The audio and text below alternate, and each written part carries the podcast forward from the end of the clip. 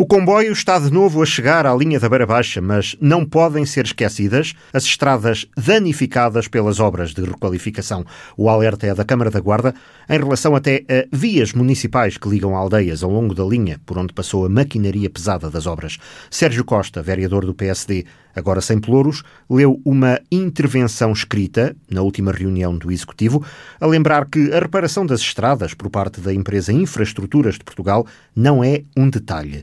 O presidente da Câmara, Carlos Monteiro, acompanha a preocupação, mas diz que o interesse público está salvaguardado. O estaleiro da linha da Beira Baixa não será levantado sem haver um acordo. Estamos a assistir àquilo que é a desmobilização do estaleiro das obras de requalificação da linha da Beira Baixa. E nunca demais salientar que esta obra, que foi reivindicada por todos nós, será fundamental para o desenvolvimento do nosso Conselho numa altura em que todos nos devemos empenhar na defesa da requalificação e reabertura do terminal ferroviário da Guarda, na instalação do Porto Seco da Guarda e as sinergias com o mundo empresarial de toda a região, fatores tão importantes na criação de riqueza e, consequentemente, na criação de mais postos de trabalho.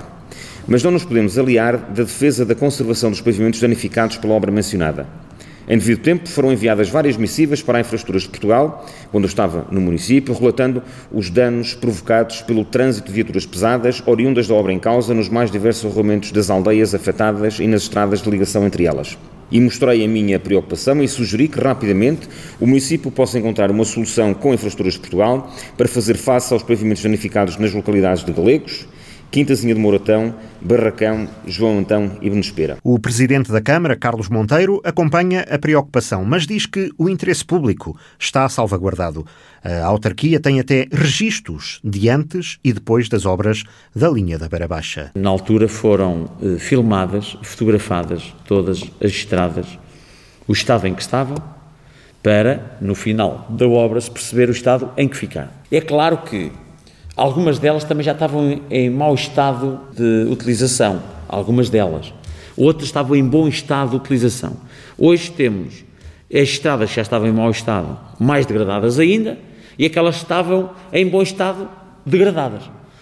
Ora, designadamente naquela zona dos galegos, eh, há outras Uh, mas era ali um ponto de contacto bastante intenso de viaturas, mas ainda no outro dia estive a ver um, um muro de suporte e a própria estrada em Santana da, Santana da Azinha, onde reportámos e temos reportado sempre, João Antão, onde temos reportado sempre às infraestruturas de Portugal o estado em que aquelas estradas se encontram. E agora há dois caminhos. Duas hipóteses. Admitimos, foi isso que ficou em cima da mesa, fazermos um acordo tendendo, atendendo àquilo que é a nossa reivindicação e aquilo que é reconhecido pelas eh, infraestruturas de Portugal, haver um conjunto destas estradas todas que será totalmente reparado para ficarem boas pelas infraestruturas de Portugal e como a outra parte, e eles não podem abarcar todas estas estradas, nós, município, suportarmos uma outra parte. Ficaríamos com estas estradas, umas boas e outras que já estavam más, em mau estado de utilização,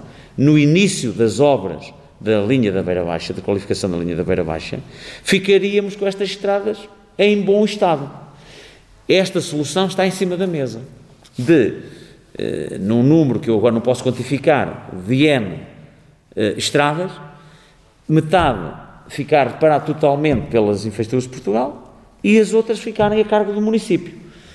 E esta era uma solução que nós admitíamos e ficaríamos com um nível e uma qualidade maior naquilo que é a pavimentação e a qualidade das próprias estradas, das próprias vias. Ou vamos reparar, caso a caso, em função do trabalho que se iniciou com a filmagem das estradas e, e, e analisar o estado em que estão hoje e repor exatamente como estava, ou então também se admite esta solução.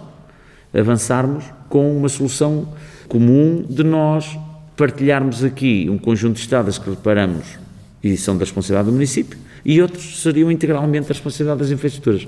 É algo que, a seu tempo, daremos uma resposta. O Presidente da Câmara assegura, no entanto, que o estaleiro da linha da Beira Baixa não será levantado sem haver um acordo para a reparação das estradas danificadas durante as obras.